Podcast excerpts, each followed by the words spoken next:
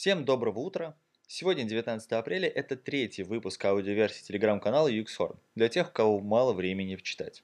Меня зовут Хананашвили Михаил, и я вам расскажу о самых интересных статьях канала прошедшей недели. Сегодня в выпуске уже три. Первое про основные элементы структуры брифа заказчика, полезно тем, кто начинает проводить исследования, но и как показывает практика, среди джуниоров тоже очень много ошибаются. Вторая не менее важная тема про инклюзивность в частности и доступность в целом. Что это и как позволяет существенно расширить свою аудиторию. Третья же статья познакомит нас с Дональдом Норманом. Достаточно кратко, но даст общее представление о UX и его зарождении. Итак, первая статья про взаимодействие с заказчиком. В одной лодке. Что важно обсудить с заказчиком перед исследованием? Почти каждый UX-исследователь сталкивался со сложностями при взаимодействии с заказчиком. Например, разные ожидания от итогов исследования, или заказчик хотел узнать что-то, но не мог до конца сформулировать. Синхронизация на старте исследования помогает избежать недопонимания и трудностей во взаимодействии. Так о чем говорить с заказчиком, чтобы исследование было в удовольствие обеим сторонам, а результат действительно полезен, расскажем далее. Пункт первый. Лично обсудить исследование. Причем обсудить именно с тем, кто принес задачу, кому важен результат и кто планирует с ним дальше работать, а не с тем, кто только пересказал тебе ее суть. Такая встреча поможет всем более осознанно подойти к исследованию, быстрее обсудить основные вопросы, прояснить ожидания от UX-исследователя и его результатов. Некоторые вопросы могут быть очевидны заказчику, а ответов на другие у него и нет, так как он даже не думал об этом. Это нормально, обсуждайте и прописывайте их вместе. Все договоренности обычно фиксируются. Это помогает быть уверенным, что все все поняли верно, а начинать исследование уже отталкиваясь от этой информации, сверяясь с ней в середине и подвести по ней итоги в конце работы. Итак, проясни цель исследования. Узнай, какой результат заказчик хочет получить, на какие вопросы хочет получить ответы. Как он поймет, что результат получен? Может у него есть критерии и метрики ожидаемого результата, которые помогут отследить его. Надо понимать, что тщательная проработка этих двух вопросов поможет создать понятный образ итога, осознанно определить глубину и направление исследования. Для чего и зачем нужен результат и как заказчик планирует его использовать? Этот же вопрос поможет задуматься заказчику о реальном применении результатов на практике и своих следующих шагах. Это уменьшает риск проведения исследования ради исследования, а еще, конечно, конкретизирует цель. Далее обязательно обговори сроки. Первое. Обозначь, когда ты можешь начать исследование и сколько времени оно может занять. Второй обязательный момент – узнать у заказчика, есть ли дедлайн, к какому времени он хочет получить результат. Следующий, очень важный пункт нужно узнать, что заказчик уже знает по теме исследования. Возможно, он уже проводил другие исследования на эту тему, и у него есть знания про типовой бизнес-процесс или пользователях. Либо есть описанная аналитика, статистика, знания смежных продуктов. Все это важно вместе обсудить и изучить до исследования. Это поможет не дублировать своим исследованиям уже известные данные и позволит всем лучше погрузиться в контекст задач что знает о пользователях и сценариях. Эта информация нам нужна, чтобы более точно сформировать выборку для исследования. Выясни, с кем будем общаться, какую группу или сегмент пользователей выделяет заказчик и почему именно его. Узнай маркетинговые характеристики сегмента, количество пользователей, трафик, оборот, стадию жизненного цикла и тому подобное. В зависимости от специфики проекта эти характеристики могут изменяться и дополняться и, естественно, про гипотезы для проверки. Можно объяснить заказчику, что гипотезами могут быть утверждения, интерфейс удобный и все хорошо, или предположения о проблемах, предпринимателям неудобно выполнять эту задачу у исследуемых пользователей. Бывает так, что заказчик мыслит в сторону подтверждения, а не проверки гипотез. Чтобы избежать такой ситуации, автор обычно сразу спрашивает, что будет, если в ходе проверки гипотеза не подтвердится. Отвечая на этот вопрос, заказчик понимает, что возможно несколько путей развития ситуации, что порой исследования приносят неожиданные результаты, с которыми надо будет дальше работать. И это, безусловно, прекрасно. Договориться о взаимодействии. Автору помогает настрой, что она с заказчиком в одной лодке. Это про взаимопомощь, поддержку и взаимное желание получить качественный результат, который принесут добро. По сути, это очень командная позиция, где происходит работа с заказчиком в связке, разделяя зоны ответственности. Поэтому перед началом работы важно обсудить ваше взаимодействие. Узнать, насколько глубоко заказчик хочет погрузиться в ход исследования. Хочет ли он ходить наблюдателем на юзабилити тестирование, задавать дополнительные вопросы на интервью с пользователями. Важно ли ему обсудить заранее результаты или достаточно услышать их вместе со всей командой и до этого момента не включаться в исследование. Вот тут хочется лично от себя добавить, что нужно не просто уточнять у заказчика его желание настаивать на обязательном присутствии заказчиком, а в идеале а, со всей командой, ну или хотя бы дизайнером. Вот, кстати, по поводу задавания вопросов заказчикам, респондентам, тут есть некоторые сомнения. Таким образом, благодаря вовлечению команды э, разработки в исследование, у них лучше происходит погружение в процесс исследования, они проявляют больше эмпатии к целевой аудитории и к результатам и к отчету относятся более ответственно. Следующий важный этап – это договориться про реперные точки. Обсудить, когда точно Э, хотим синхронизироваться. Например, для ревью скрипта или работы с выборкой, э, посмотреть черновые результаты или чтобы подготовить презентацию команде. Рассказать, что во время исследования может понадобиться. Обсудить его дальнейший ход. Если появилась новая ветка для исследования или нужно пересмотреть выборку или какой-то скрипт. Уточнить, в каком виде было бы удобно воспринимать итоговые результаты. Обсудить варианты отчета, чтобы он был удобен для восприятия информации заказчиком и он мог бы им легко воспользоваться для работы. Например, не всем проектировщикам нравится работать с большой таблицей, в которой мы храним все результаты исследования, поэтому я делаю отчет после юзабилити тестирования с описанием результатов прямо на скриншотах интерфейса. Это добавляет контекста и проектировщику проще использовать такие данные для работы. Это основные моменты, которые автор обсуждает с заказчиком во время синхронизации. Причем название роли заказчик не подразумевает, что с него только собирают требования и потом отдают результат. Доносить мысли, что мы команда и вообще-то заодно. Тогда становится меньше недопонимания, а результаты быстрее идут в работу. Как итого, хорошие вопросы для формирования сценария брифования заказчика. Помните, что если на этом этапе вы накосячите, это очень сильно скажется на итогах вашей работы. Вторая статья про инклюзивность в частности и доступность в общем. Проблема доступности для людей с различного рода ограничениями сейчас как никогда остро стоит перед всеми сайтами, работающими в первую очередь с B2C. Интерфейсы не учитывают не только особенности людей с постоянными ограничениями, а это ни много ни мало 4,2% населения планеты но и забывают про временные или ситуативные ограничения. Имеется в виду временные повреждения или ситуации, когда ребенок на одной руке, ну или пользователь за рулем, как пример ситуативных ограничений. Это если глобально говорить, а в данной статье пойдет речь о пяти советах для UI-дизайнеров, которые помогут избежать пользовательскую слепоту. Перевод сильно сокращен, убрал оттуда кучу повторений, лирических отступлений, заточен текстом welcome статью. Автор начинает рассказ ситуации, которая произошла с ней некоторое время назад. Ей приснился как-то страшный сон, она чуть не проснувшись э, стала листать контакты в поиске нужного человека. Вместе с этим телефон издавал какой-то незнакомый звук, что сделало поиск контакта невозможным. Черт побери, немножко странный пример ситуативного ограничения, но допустим. Различного рода нарушений касаются более миллиарда человек по данным ВОЗ. Есть такое понятие, как инклюзивный дизайн, который является частью доступности как общего направления. Разработка интерфейса с учетом людей с различными ограничениями, чтобы они могли пользоваться сайтом или приложением с комфортом. К ограничениям можно отнести не только зрительные, но и слуховые, неврологические, когнитивные, речевые или физические нарушения. И да, это также приносит пользу людям без инвалидности.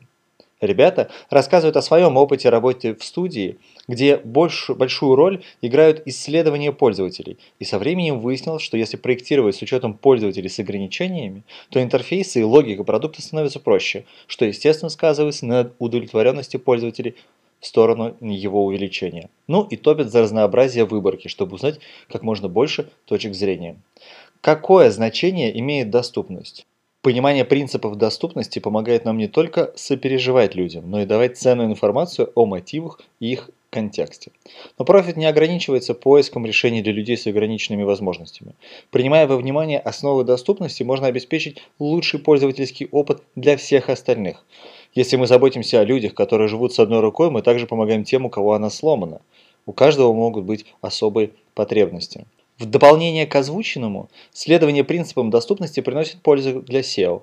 Если вы оптимизировали страницу для поисковых систем, это не обязательно приведет к лучшей доступности и наоборот. Но если вы знаете точки, где доступность и SEO перекрываются, это может привести к очень хорошим результатам. О чем идет речь? Правильная семантика при написании HTML-кода, очистка заголовков и структур страниц – прописание атрибутов alt и заголовков изображений, текст анкорных ссылок, ну и в идеале стенограммы для видео и аудиоконтента. По сути, доступность помогает предотвратить случайные исключения большой части потенциальных пользователей. Практическое руководство по повышению доступности вашего сайта. Пункт первый. Всегда предоставляйте текстовые альтернативы нетекстовому контенту. Мы воспринимаем весь нетекстовый контент на сайте, используя слух и зрение. Но когда на курсе электронного обучения, например, используется только изображение, то учащиеся с плохим зрением могут пропустить важную информацию. Или мы можем полностью потерять тех пользователей, у кого проблема со слухом, когда мы предоставляем видеоконтент без какой-либо текстовой альтернативы. Изображения становятся доступными, когда мы добавляем правильное описание, которое читатели экрана смогут прочитать. В соответствии с назначением изображения его описание может быть как просто название, но лучше, когда обозначается роль изображения или есть простая описательная идентификация. Однако есть изображения, используемые только в визуальных целях, например, для украшения или иллюстрации. Они не дают никакой дополнительной информации, поэтому нам не нужно их вообще маркировать. Видеоконтент необходимо сопровождать субтитрами, которые пользователи могут включать или выключать в зависимости от своих потребностей и предпочтений. Аудио же контент становится доступным, когда у него есть полнотекстовая расшифровка. Сделать это можно на отдельной веб-странице или в виде загружаемого файла. Помните, что не только пользователи с постоянными ограничениями нуждаются в подписи к видео или аудиозаписи. Любой может оказаться в ситуации ограниченных возможностей. Люди, использующие сайт в шумной обстановке, будут очень благодарны за вышеуказанные решения. Пункт 2. Подумайте о цвете и контрасте. Цвета помогают нам выделить те части страницы, которые мы хотим, чтобы заметили, чтобы сообщить какую-то важную информацию. Но если вы используете только цвет, то людям с плохим зрением или дальтонизмом будет трудно полностью понять содержание этого раздела. Цвет не единственный способ выделения или предупреждения. При проектировании элементов с разными цветами фонами попробуйте поиграть вариантами. Проверьте их на разные нарушения по зрению. Как вариант, использование разных узоров может помочь изменить ситуацию. Когда вы помечаете элементы цветами, старайтесь использовать достаточную контрастность. Часто помогает просто выделить текст с призывом действию по отношению с его окружением. Нам нужен достаточный контраст между цветом текста и фоном позади него. Сюда относится и текст на цветных или градиентных фонах, изображения, кнопки, диаграммы и карты. Это помогает людям с низкой контрастной чувствительностью, узким диапазоном зрения или дальтонизмом получать информацию. Но это может помочь и тем, кто находится в плохих условиях, например, пытается заполнить форму при ярком солнечном свете. Пункт 3. Разрешить доступ к навигации по клавиатуре. Люди с двигательными нарушениями не могут физически управлять мышью и вместо этого используют клавиатуру. Слепые пользователи также используют клавиатуру во время просмотра, поэтому нам нужно предоставить им всю требуемую функциональность. Клавиатурная навигация в основном ориентирована на элементы, активные во время навигации. Это хорошо работает только тогда, когда пользователь всегда знает свое точное местоположение на странице, поэтому сохраняйте выбранный элемент заметно на всех пунктах навигации по странице и следите за точным соблюдением последовательности при переключении. Пункт 4. Не убивайте доступность с заполнением форм. Разрабатывая формы, мы должны обратить внимание на размещение текста в поле формы. Некоторые программы чтения с экрана не могут распознать этот текст, поэтому они не смогут прочитать его вслух. Следовательно, слепые пользователи или люди с нарушением зрения могут полностью пропустить важную информацию или подсказку. Поместите информацию у границы поля. Конечно, при этом сэкономить место на экране будет сложнее. В этом случае мы можем использовать всплывающие подсказки, которые находятся внутри поля, пока оно не окажется выбранным. После чего подсказка прилипает к границам этого поля. Ну и, конечно, плохой цветовой контраст текста в поле ухудшает читаемость для пользователей с нарушением по зрению. Это легко проверить. Прищурьтесь немного, когда будете читать какой-нибудь текст. Тексты-подсказки в полях требуют хорошей кратковременной памяти, потому что они обычно исчезают, когда мы начинаем набирать требуемый текст. Но люди с СДВГ могут иметь проблемы с памятью, да и не только они, автор статьи намекает на себя. И на помощь вновь приходит предложение помещать подсказку за пределы формы. Аккуратно экспериментируйте с шумом, движением и миганием. Движущийся или пестрый контент может в прямом смысле ошеломить некоторых людей. Человек с аутизмом может испытывать сенсорную перегрузку. Мы можем легко добавить этих пользователей в список лояльных – если главная страница не запускается автоматически с видео или фоновым звуком. Но если это так, нам нужно предоставить пользователям возможность приостановить, остановить или отрегулировать громкость этого контента. Мигание может спровоцировать разные светочувствительные реакции, например, судороги у людей с эпилепсией. Достаточно подробно разбирался этот вопрос в одном из последних онлайн-метапов в мейле, где ребята рассказывали о своем опыте работы с доступностью с пользователями. Крайне полезно. Если не смотрели, многое потеряли потеряли. Далее идут полезные ссылки на кейсы, книгу и так далее. Кому интересно, welcome статью. Лера, если ты меня слышишь, привет тебе и спасибо за вашу работу в данном направлении. И, наконец, третья статья из серии «Классные люди» Дон Норман. Автор статьи, конечно, очень фривольно отнесся к переводу, не оставив ссылки на оригинал, но это возможность рассказать об этой персоне чуть-чуть больше. Дональд Норман – профессор психологии когнитивных и компьютерных наук, ученый в области пользовательского опыта, классик промышленного и интерфейсного дизайна, автор множества книг и термина «пользовательский опыт» – User Experience.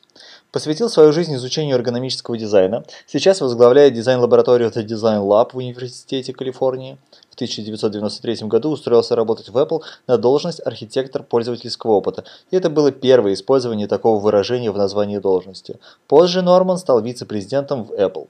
Наиболее интересна его книга 1988 года «Дизайн привычных вещей», из которой можно узнать, что такое ментальные модели. Когда пользователь учится работать с каким-либо дизайном, он выстраивает в голове его ментальную модель. Если она верная, дизайн используется так, как было спроектировано. Если искаженная, возникает недопонимание и ошибки.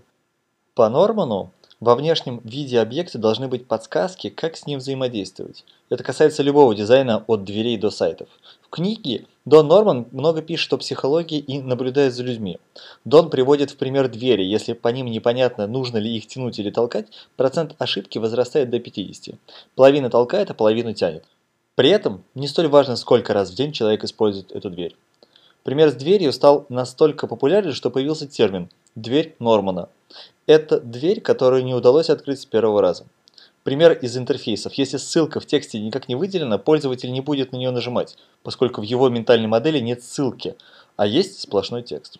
Сколько раз ты пытался включить свет в гостях, тыкая на все выключатели подряд? Электрики, которые монтировали выключатели, не читали Нормана. С его точки зрения есть два основных качества хорошего дизайна. Легкость исследования Хорошо спроектированные вещи обнажают свои ментальные модели при помощи подсказок. Второе – способность давать обратную связь. С дизайн-объектами часто происходят события. Файл догрузился, зарядка пошла, чайник вскипел, дверь открылась. Когда происходит событие, объект дизайна обязан об этом сообщить пользователю. Если нет обратного с обратной связи, пользователь не обладает полнотой информации о системе и не может принимать верные решения итеративное проектирование. Два эти качества лежат в основе проектирования, ориентированы на пользователя – User-Centered Design.